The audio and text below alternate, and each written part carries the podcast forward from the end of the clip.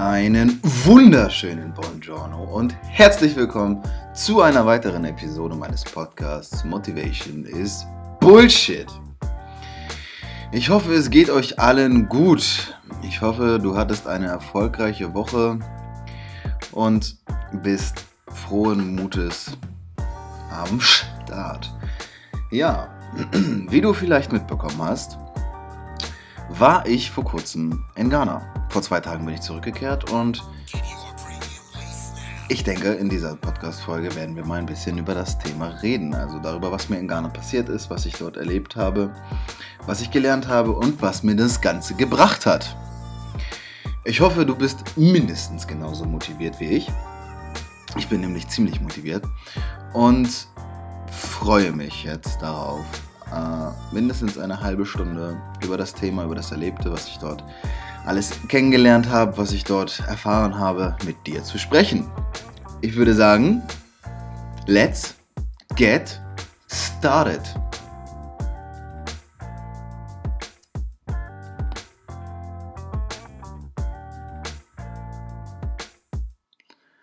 So, ja. Ähm, vorweg, erstmal möchte ich mich bedanken für das Feedback. Das Feedback, was ich letzte Woche beziehungsweise im Laufe der Woche über bezüglich meines ähm, meiner letzten Episode bekommen habe. Das gefällt mir, dass es euch gefällt. Also ich muss dazu sagen, dass das Feedback irgendwie durchweg positiver wird. Ich weiß ehrlich gesagt, ich weiß ehrlich gesagt gar nicht so genau warum, aber ich versuche natürlich auch mich immer an so ein paar Sachen lang zu hangeln, ähm, was mir als Feedback dann von euch gegeben wird wenn mir jemand was schreibt, versuche ich natürlich darauf zu achten und das in der nächsten Episode dann ähm, mit einzubauen bzw. darauf einzugehen. Ich finde es cool, dass ich teilweise sehr, sehr ausführliches Feedback bekomme, teilweise auch relativ oberflächliches, aber beides hilft mir in jedem Fall. Ich kann es immer nur wieder sagen und wieder sagen und wieder sagen. Feedback ist das Frühstück der Gewinner. Diesen Satz ähm, habe ich jetzt so ein bisschen gefressen. Und ich würde mir wünschen, dass ihr auch für diese Episode, wenn ihr am Ende der Meinung seid, dass ihr da irgendwas draus gezogen habt oder auch nicht draus gezogen habt, mir das in irgendeiner Form mitteilt. Und selbst wenn ihr nur ein Mitteilungsbedürfnis habt, meinetwegen auch das. Immer her damit. Immer her damit. Ja, also ich muss dazu sagen, äh, eigentlich hatte ich nicht vor, zwangsweise nur über dieses Thema zu sprechen, also nur über meinen Aufenthalt in Ghana. Jetzt habe ich mir aber nochmal angeschaut und nochmal angehört, was wir eigentlich oder was ich die letzten Wochen mit euch für euch aufgenommen habe und was so die Themen waren. Und die letzten Wochen, also die Themen der letzten Wochen waren echt ziemlich on point genau darauf bezogen. Das habe ich ja in der letzten Episode dann auch erzählt oder erwähnt, dass mir, dass mir dieser Aufenthalt in Ghana eine ganze Menge abverlangen wird. Also jetzt nicht körperlich, das, das, das jetzt mal das eine ist aber dahingestellt, aber in erster Linie persönlich, weil ich der Meinung bin oder vorher der Meinung gewesen bin, auf einer persönlichen Ebene eine ganze Menge dazu zu lernen. Und äh, ich habe ja auch über das Thema Angst gesprochen, über das Thema Vertrauen, Selbstvertrauen, über das Thema Komfortzone und all diese ganzen Sachen kamen hier echt nochmal auf einer ganz neuen Ebene zusammen. Und ich ähm, ja, bin, bin sehr, sehr, sehr froh, sehr froh, es gemacht zu haben. Ich habe super viel erlebt. Also ich war ja im Endeffekt, wenn man es mal genau nimmt, nur ähm, knapp zehn Tage in Ghana. Wobei ich ja ungefähr zehn oder elf Stunden hin und zehn oder elf Stunden ungefähr auch zurückgebraucht habe, womit ja schon mal ein kompletter Tag wegfiel. Äh, wobei ich allerdings auf dem Rückflug nachts geflogen bin, sodass ich um 0 Uhr losgeflogen und um 11 Uhr wieder angekommen bin. Das heißt, da habe ich zumindest keinen Tag verloren. Genau, und ich bin jetzt am Dienstag angekommen und habe natürlich seitdem schon relativ viel über das Thema gesprochen, also über meinen Aufenthalt, weil natürlich auch die Leute mal gefragt haben, ja, was ging da eigentlich so, was hast du so gemacht, erzähl mal, erzähl mal, erzähl mal, erzähl mal. Und ich erzähle und erzähle und erzähle und erzähle, erzähle sehr gern.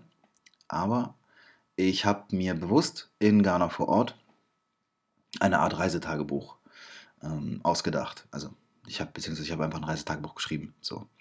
Ich habe äh, am zweiten Abend, glaube ich, angefangen, mehr oder weniger lustigerweise aus der Not heraus.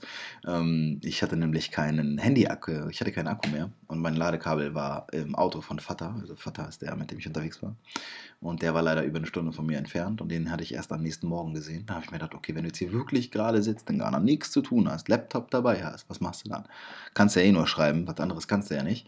Habe ich also gemacht habe angefangen, Reisetagebuch zu schreiben und einfach mal nur so ein bisschen ähm, Revue passieren lassen, was eigentlich so passiert ist. Ich dachte mir, okay, komm, wenn da mal so ein bisschen was zusammenkommt, so ein, zwei schöne Seiten und du mal so eine kleine Erinnerung hast, ähm, eigentlich kannst du dich ja eher an alles danach noch erinnern, aber machst du das mal. Ja, und wie es halt immer so ist, gerade bei mir, ich habe das ja auch schon mal erwähnt, ich bin ja so ein Typ, ich weiß ja immer von vornherein schon alles und merke dann am Ende, dass ich doch gar nichts wusste.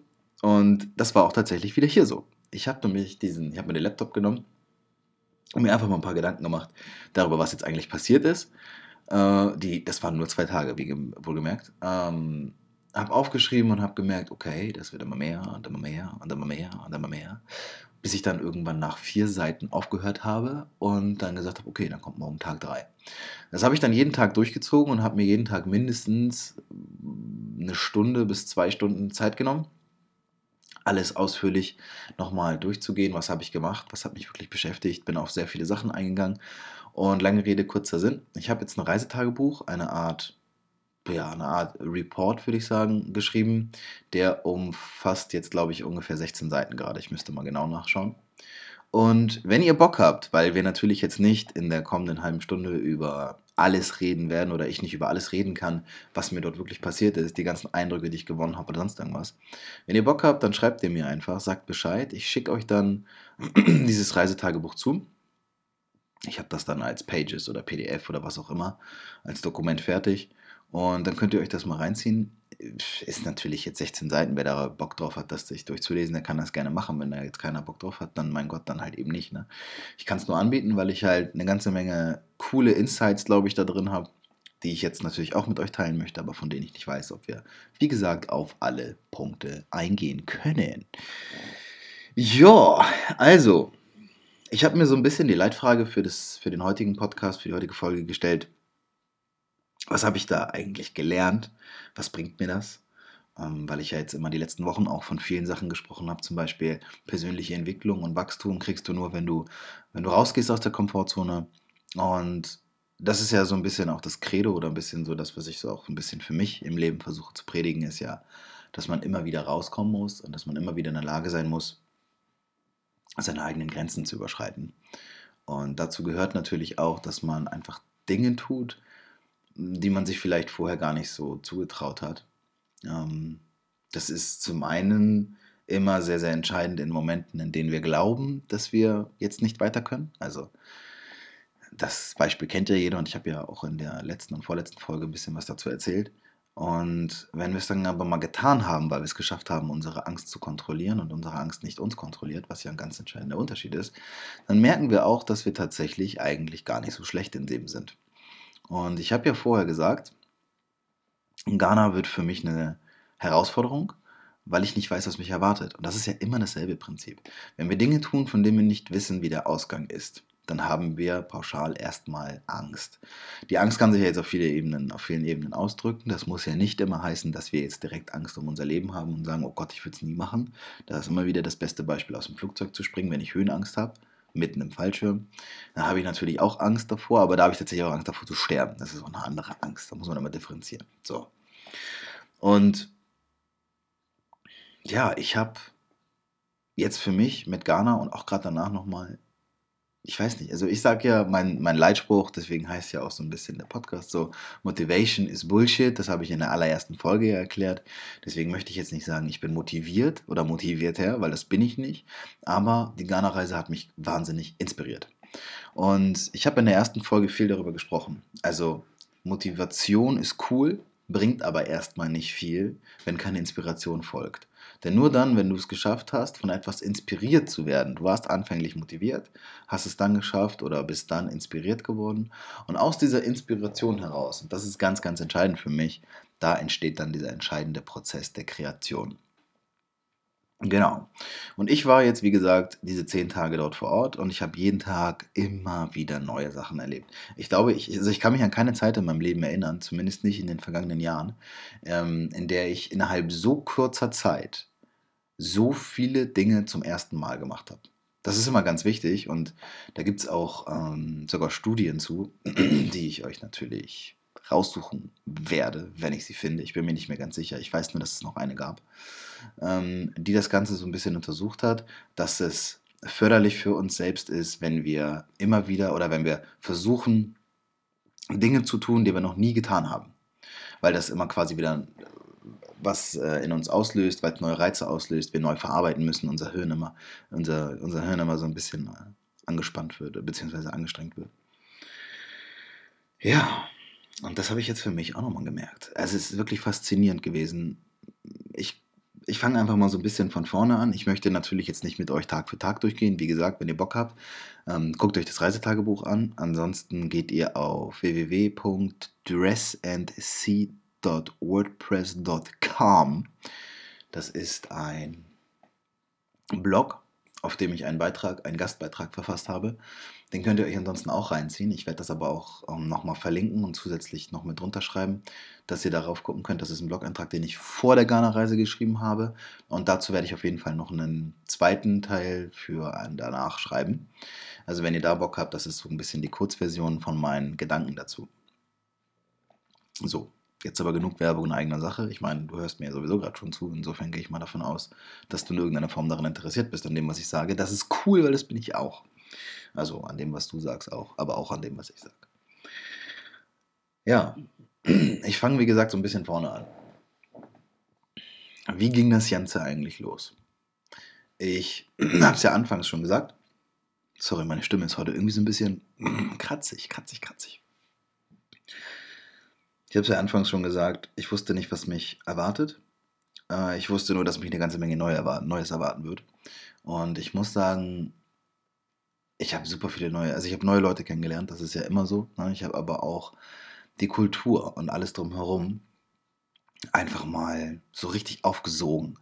Das Entscheidende für mich war, ich war eben nicht als Touri dort, sondern ich war mehr oder weniger immer mit Leuten unterwegs, die entweder dort leben oder die zumindest von dort kommen. Und das hat mir ganz neue oder ganz andere Insights beschert. Das hat sozusagen dazu, da, dazu geführt oder dafür, dafür gesorgt, dass ich Dinge und Orte sehen konnte, die man, glaube ich, sonst als normal reisender Tourist nicht sieht.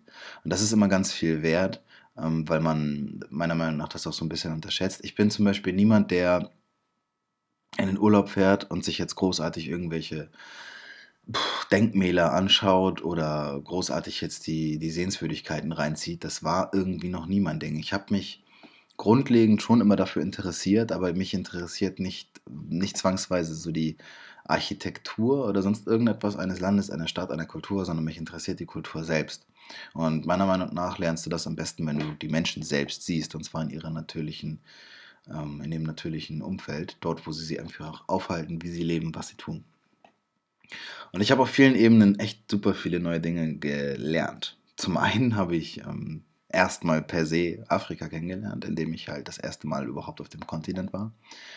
Ja, dann habe ich, äh, ich habe sehr viele neue Sachen gegessen. Also das klassische Fufu zum Beispiel, das habe ich gegessen. Das war auch echt lecker, aber man muss dazu sagen, es ist schon echt strange, nur mit der, nur mit der rechten Hand äh, zu essen und also ja, nicht mit Besteck, sondern eben mit, mit, mit den Händen zu essen. Also das war zum einen kurz, kurzzeitig sehr befremdlich, dadurch, dass ich aber in dem Haus von Fatahs Stiefmutter geschlafen habe, die ersten zwei Nächte, äh, habe ich da ja dann auch das Fufu von denen zubereitet bekommen und die haben mir alles erklärt. Da war ich halt auch in so einem Umfeld, wo es jetzt komplett normal war und wo es eben da war es tatsächlich lustig, dass ich es nicht wusste von Anfang an, wie es geht. Da wurde ich dann in, dem, in der Situation da ausgelacht, so ein bisschen, zumindest belächelt, dass ich eben nicht wusste, wie es geht. Und da habe ich gemerkt, genau, es ist nur eine Frage der Ansicht. Wenn ich jetzt hier sitze und dann darüber rede, ja, guck mal, der Deutsche, ne, wenn, der, wenn der daran denkt, jetzt mit den Händen zu essen, wie paradox und abwegig das ist, und andersrum aber, wenn der Deutsche dann aber in Ghana sitzt an dem Esstisch und Fufu essen soll und nicht weiß, wie das geht, dann ist es für den Ghana extrem paradox, dass der Deutsche nicht weiß, wie es geht. Ja, Wieder mal so ein klassisches Beispiel dafür, was eigentlich normal ist und was nicht. Das gibt es nämlich gar nicht. Auf jeden Fall hat es Essen geschmeckt. Und ja, ich habe auch andere Sachen dort noch probiert. Äh, Jollof zum Beispiel, das ist einfach Reis mit teilweise Bohnen oder Erbsen und Gewürzen und so weiter und so fort. Relativ spicy, aber bockt, also schmeckt wirklich gut. Habe ich auch relativ häufig gegessen. Und generell so ein bisschen die, die Esskultur Ghanas oder Afrikas so ein bisschen kennengelernt. Und auch das ist etwas, was für mich ganz wichtig ist, weil ich glaube, dass ein großer Teil der Kultur oder ein, ein großer Teil der Gesellschaft wird auch eben dadurch wiedergegeben, ähm, wie die Leute überhaupt essen. Das, das, es gibt irgendwie einfach einen gewissen Einblick. Und ja, in Ghana zum Beispiel ist es üblich, dass man nicht frühstückt. Also das, das passiert eigentlich nie, dass jemand frühstückt. Ähm, ich habe auch ganz schnell gemerkt für mich, dass ich morgens gar keinen Hunger habe, was sehr komisch ist, weil ich normalerweise immer morgens esse und das auch liebe, morgens zu essen. Also Frühstück ist für mich echt besonders. Ähm, da habe ich aber gar keinen Hunger gehabt. Aber ich bin auch der Meinung, das liegt auch daran, dass ich, ähm, dass, dieser, dass dieser Temperaturunterschied so riesig war. Ich meine, ich bin hier gestartet ich glaube, bei minus 3 Grad und bin letzten Endes angekommen, zwölf Stunden später in Ghana und da war es 23 Uhr abends und da haben wir trotzdem noch 28 Grad. Also hatte ich mal 30 lockere, knackige 30 Grad Temperaturunterschied.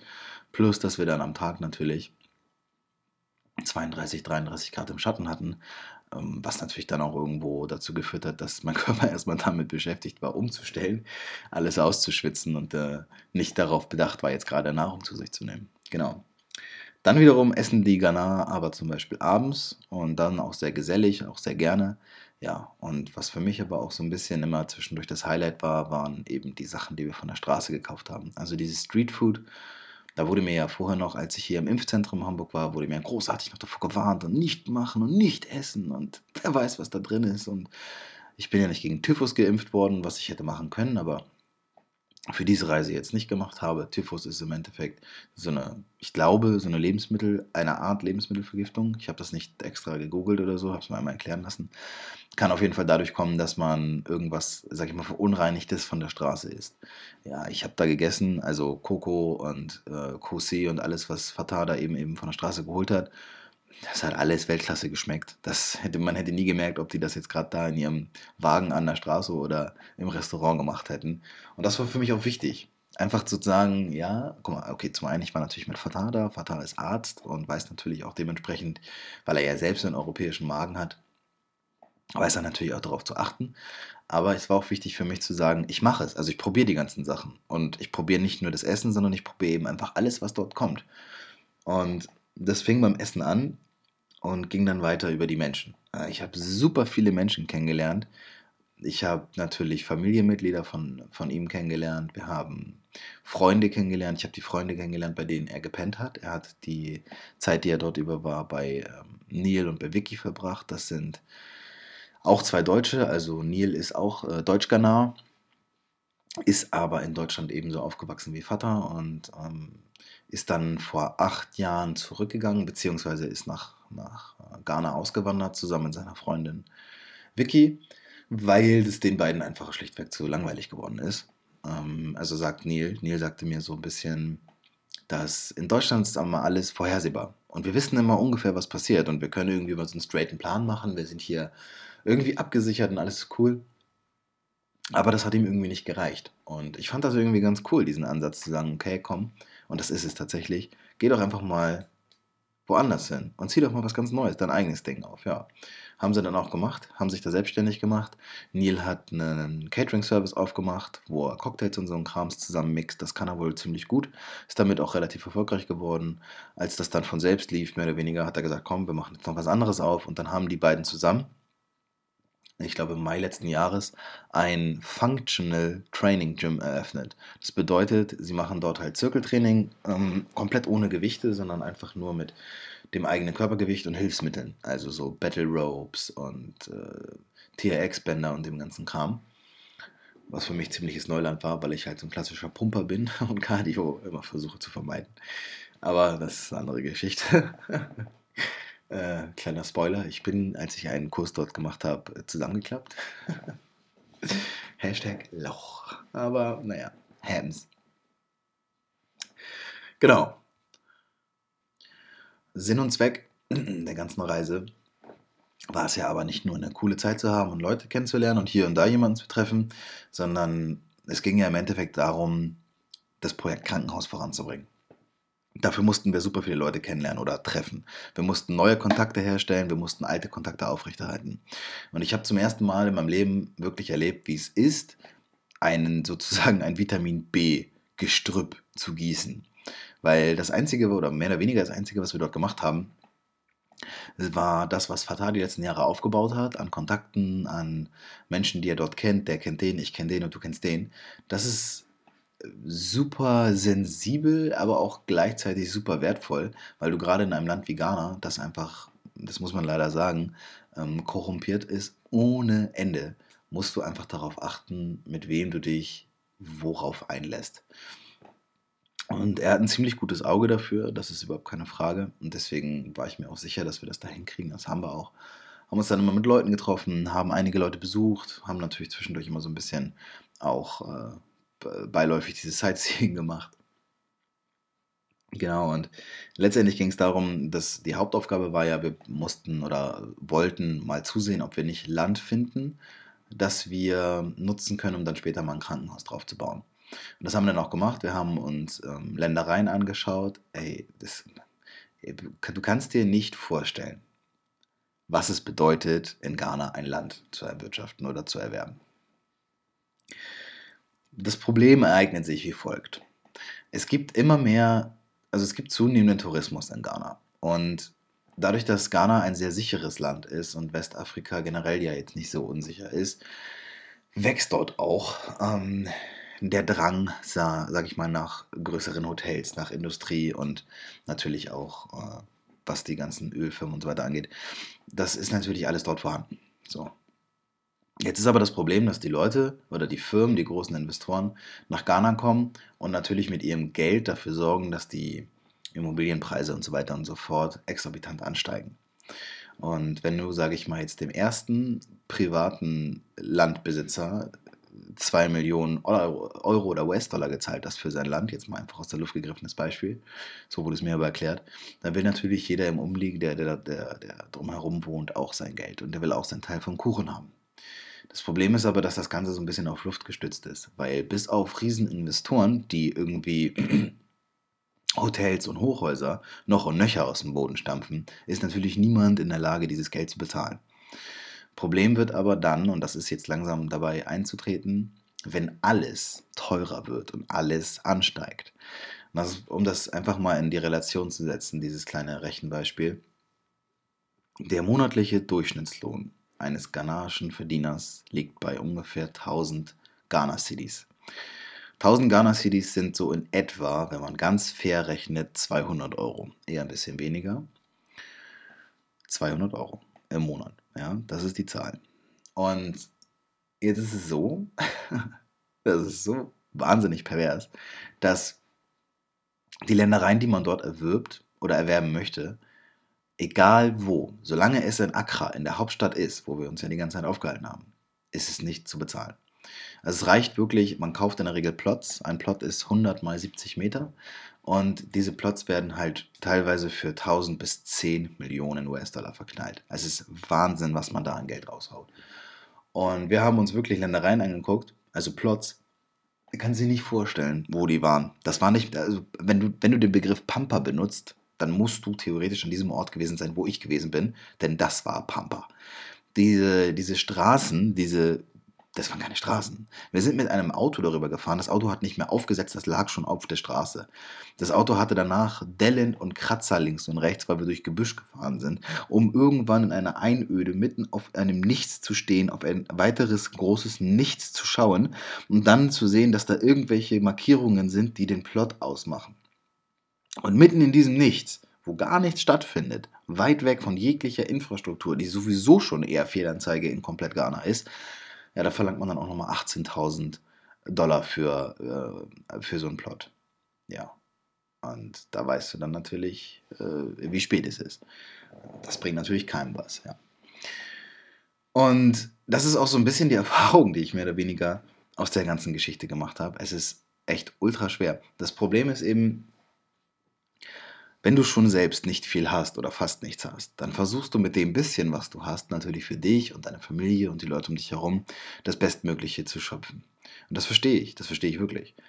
Es ist aber super schwierig, wenn du mit einem Ghana oder mit einem Afrikaner wahrscheinlich generell, so ist das, was dort auch kommuniziert wurde, wenn du versuchst, mit dem Geschäfte zu machen und dem versuchst zu erklären, was Langfristigkeit und Nachhaltigkeit sind, das sind Fremdworte. Und das ist das Problem. Wenn du eben nichts hast, dann musst du eben zusehen, wie du von heute auf morgen und von morgen auf übermorgen und so weiter klarkommst. Und jetzt hinzugehen und zu sagen, pass auf, wir möchten hier ein Krankenhaus errichten, ja, das soll erstmal klein anfangen, soll dann wachsen, das soll wirklich groß werden und das soll nachhaltig sein, das soll nach europäischem und deutschem Standard eingerichtet sein und das soll eine Win-Win-Situation werden, dann kannst du genauso gut wahrscheinlich irgendwie Französisch sprechen und dann verstehen sie genauso viel. Und das nicht, weil sie dumm sind, das möchte ich damit überhaupt nicht sagen, sondern einfach, weil es echt schwierig ist, den Leuten dort zu vermitteln, was diese Werte bedeuten. Und genau das ist auch, was zum Beispiel Neil mir im Laufe, der, im Laufe der Tage immer wieder erzählt hat, ist, dass man sich ganz schwer vorstellen kann, wie schwer es zum Beispiel ist, vernünftige Mitarbeiter dort zu finden. Weil die Menschen dort einfach ein ganz anderes Verständnis von Arbeit haben, das mit dem, was wir als, als Deutsche tun. Denn jetzt äh, verbinden, überhaupt nicht, äh, überhaupt nicht vereinbar ist.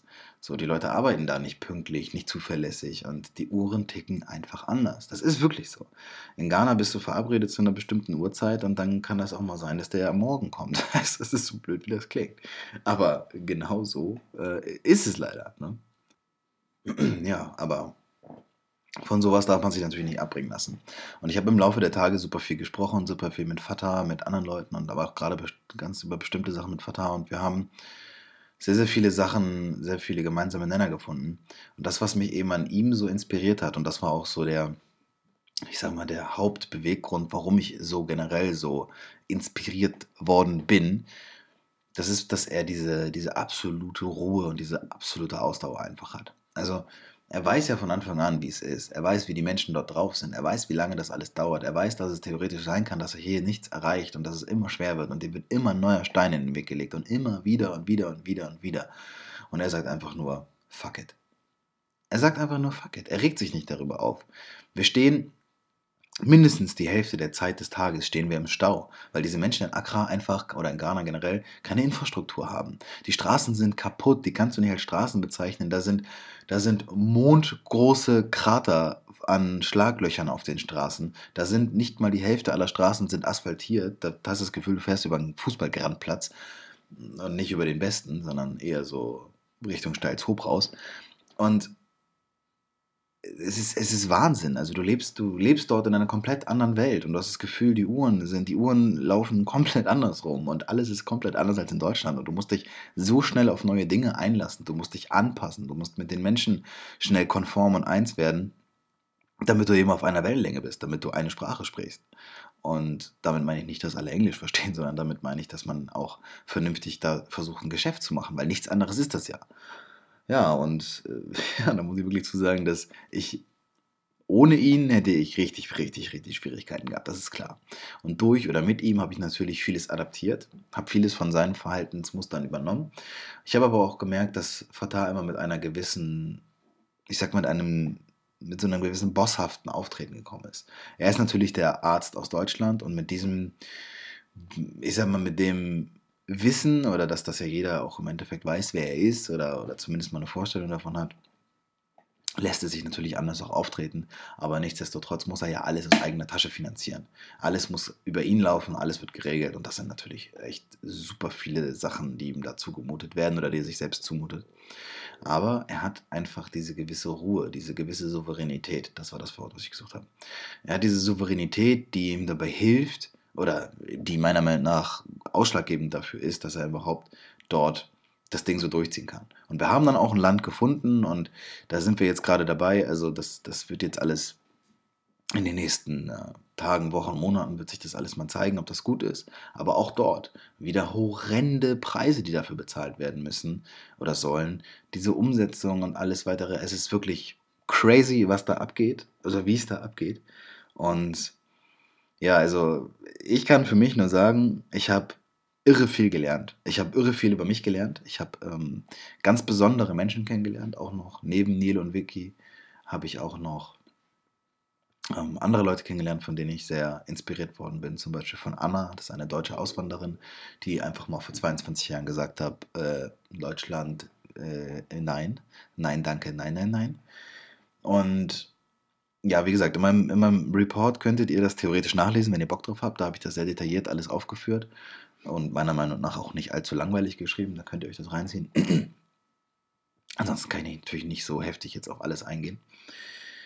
Was ich aber für mich dort wirklich rausgezogen habe, ist, wie offen man sein muss. Also wie open-minded, dieser Begriff, der wird ja immer so inflationär teilweise schon genutzt ähm, und wird ja immer irgendwie quasi, ja, du musst open-minded sein und dann kannst du die Welt rausgehen und kannst alles verändern und kannst alles verbessern. Ja, aber es macht ja keiner. Und es ist ja niemand wirklich open-minded, weil wir sind alle irgendwie mit Stereotypen, mit Vorurteilen oder was auch immer besetzt. Damit meine ich jetzt nicht Rassismus oder nicht nur Rassismus oder so, sondern damit meine ich einfach auch klischeehaftes Denken, Schubladendenken. Und ich hab, bin dort angekommen in Ghana und ich habe mein Schubladendenken von einem auf den nächsten Moment abgelegt. Und ich habe gemerkt, wie wichtig es war, das zu tun. Hätte ich das nämlich nicht getan und mich nicht darauf eingelassen, also egal ob auf das Essen, auf die Menschen, auf die Umgebung, auf die Umstände, äh, dann, dann kommst du da nicht klar. Und ich glaube, dass du auch nie in der Lage sein wirst, so krass viele Eindrücke zu gewinnen. Und ich kann es auch jetzt mit, ich sag mal, zwei Tagen, die ich jetzt wieder zurück bin, ähm, immer noch nicht 100% alles fassen und weiß auch jetzt, dass ich noch ein bisschen Zeit brauchen werde, um über das ganze Thema ein bisschen zu reflektieren für mich. Aber ich weiß, dass es mir ultra viel gebracht hat. Und ich habe für mich so ein bisschen das Credo oder den Leitspruch rausgezogen. Improvise, adapt, overcome. Also egal was da passiert, und das kann man ja im Leben generell übertragen, du musst in der Lage sein, dich auf die Situation einzulassen, egal was kommt. Du musst improvisieren können, das bedeutet, dass du in der Lage bist, dich jetzt ganz, ganz schnell den Gegebenheiten anzupassen. Adapt, adaptiere deine, äh, adaptiere in deinem Umfeld, was abgeht. Und da musst du overcome. Da musst du einfach in der Lage sein, besser zu sein als das, was jetzt gerade vorgegeben ist. Und egal ob derjenige dich jetzt gerade über den Tisch ziehen will oder du weißt, der will dich über den Tisch ziehen, dann lass eben irgendwas davon zu, such den Hebel, um ihn da rauszu, äh, um aus der Situation rauszukommen und eine Win-Win-Situation zu schaffen. Lass dich nicht von den Umständen abbringen, lass dir nicht erzählen, dass du das nicht kannst, lass dir nicht erzählen, dass es unmöglich ist. Ich war da vor Ort und ich habe in zehn Tagen gesehen, was möglich und was nicht möglich ist. Und glaub mir, das, was wir hier in Deutschland als Probleme bezeichnen, das sind keine Probleme. Wir haben hier keine echten Probleme. Und damit möchte ich nicht sagen, dass niemand im Leben Probleme hat und dass es sowas wie psychische Krankheiten und so nicht gibt. Das meine ich jetzt damit nicht, sondern was ich damit meine ist, die Menschen dort, die haben wirklich nichts. Die haben gar nichts. Und dass ich hier jetzt sitzen kann, einen Podcast aufnehme und über sowas reden kann, ja, und auch über diese ganzen Themen wie vorher, Angst und Selbstvertrauen und bla bla bla, das liegt daran, dass ich das Privileg habe, in Deutschland zu leben. Und das darf man und muss man sich immer wieder vor Augen führen. Und dieser Aufenthalt in Ghana, den ich nicht als Urlaub bezeichne, sondern eher als Erfahrung, als Erfahrungsreise vielleicht, der hat mich unglaublich geerdet. Also ich will nicht sagen, dass ich eine Erleuchtung hatte, weil ich nicht spirituell genug bin, um an so etwas zu glauben. Aber er hat mir auf jeden Fall mal wieder ein Stück weit gezeigt, sei offen für Neues. Sei romantisch, wenn du romantisch sein willst. Also das bedeutet, Jetzt nicht im Sinne von Candlelight Dinner, sondern im Sinne von, glaub daran, dass du in der Lage bist, etwas zu leisten, dass du einen Impact leisten kannst, dass du etwas verändern und etwas verbessern kannst. Du darfst, du sollst, du musst daran glauben. Das ist ganz, ganz wichtig. Und zum Abschluss, zum Abschluss möchte ich vielleicht nochmal ganz kurz darauf eingehen, wie wichtig es ist, eigentlich an sich zu glauben. Weil das ist das, was ich von Fatah in dieser Zeit wirklich so krass mitbekommen habe. Wir haben über viele Sachen gesprochen. Viel Privates, sehr viel Intimes, sehr viele Sachen, ähm, in denen ich gemerkt habe, dass er mich hat auch teilwerden lassen. Und er ist auch nur ein ganz normaler Mensch, so wie du, so wie ich, so wie jeder andere fucking Mensch auf dieser Welt eben auch nur ein fucking Mensch ist. Aber er ist ein Mann mit einem Plan, weil er mal irgendwann gesagt hat, das ist die Verantwortung, die ich jetzt habe, die habe ich mir auferlegt. Und das ist etwas, woraus ich ultra viel gelernt habe, wo ich mega viel daraus ziehen kann. Sei bereit, deiner Verantwortung gerecht zu werden. Das bedeutet nicht, dass jeder ein Krankenhaus in Ghana bauen muss, aber Es gibt auch die Elon Musk zum Beispiel. Es gibt ja auch nicht nur die Fatah. Es gibt, es gibt so viele gute Beispiele, so viele Vorbilder, an denen wir uns langhangeln können, die uns zeigen, es ist möglich, mal aus seiner Komfortzone, aus seinem eigenen kleinen Mikrokosmos herauszutreten und zu sagen, bumm, jetzt machen wir was Großes. Jetzt leiste ich hier was, jetzt kommt was und dann haben wir was geschafft. Und dann macht der Nächste das, weil der ist inspiriert. Und das ist, was ich meine. Es reicht nicht, motiviert zu sein, sondern du musst daraus inspiriert werden. Aus der Inspiration kommt die Kreation. Und ich habe es gesehen. Ich weiß, wie schwer es ist. Ich weiß, was für eine lange Reise es sein wird. Aber ich weiß auch, dass es keine Frage ist, ob das Krankenhaus jemals steht, sondern dass es nur die Frage ist, wann das Krankenhaus steht. Ja, so schnell gehen 35 Minuten vorbei, zumindest für mich ging es jetzt gerade ein bisschen wie im Flug. Jetzt ganz wichtig zum Abschluss für mich nochmal. Wenn dir die Folge gefallen hat, sag mir gerne Bescheid. Für mich ist aber diesmal wichtiger, ähm, wie dir das Thema gefallen hat, weil ich natürlich jetzt gerade einfach zum ersten Mal nicht über etwas gesprochen habe, was jetzt einen straighten Plan hatte. Also nicht über das Thema Angst, sondern einfach mal über Sachen, die mir jetzt so widerfahren sind, was ich so gedacht habe, meine Empfindung ein bisschen ausgedrückt. Gib mir gerne als Feedback, bitte, bitte, ähm, ob dir das gefallen hat und wie es dir gefallen hat, dass ich vielleicht weiß, ob ich nächste Woche noch mal ein bisschen daran anknüpfen kann oder ob ich dann sozusagen in der Tagesordnung übergehe und wir wieder über ähm, eigene Belange sprechen, also über die Dinge, wie ich da eben davor gesprochen habe. Das würde ich jetzt anhand des Feedbacks, das ich bekomme, einfach mal ein bisschen, ein bisschen ähm, abhängig machen. Und ja, ich hoffe, es hat dir gefallen. Ich hoffe, du hast irgendwas draus ziehen können. Ich hoffe, es hat dir ein bisschen was gebracht, dich vielleicht zum Nachdenken angeregt. Und egal was es ist, wenn du möchtest, lass mich bitte teilhaben an deinen Gedanken. Gib mir einfach dein Feedback, sag mir Bescheid. Und ich wünsche dir noch eine wunderschöne Restwoche dass du mindestens genauso gepusht bist wie ich, dass du genauso Bock hast, was zu verändern, dass du genauso Bock hast, an dir zu arbeiten und ja, immer dran denken, Win-Win-Situationen zu erzeugen, das ist ultra wichtig. Für mich zumindest ist das geworden und ansonsten hoffe ich, dass wir uns nächste Woche wieder hören, wenn es heißt Motivation is Bullshit. Dein Harry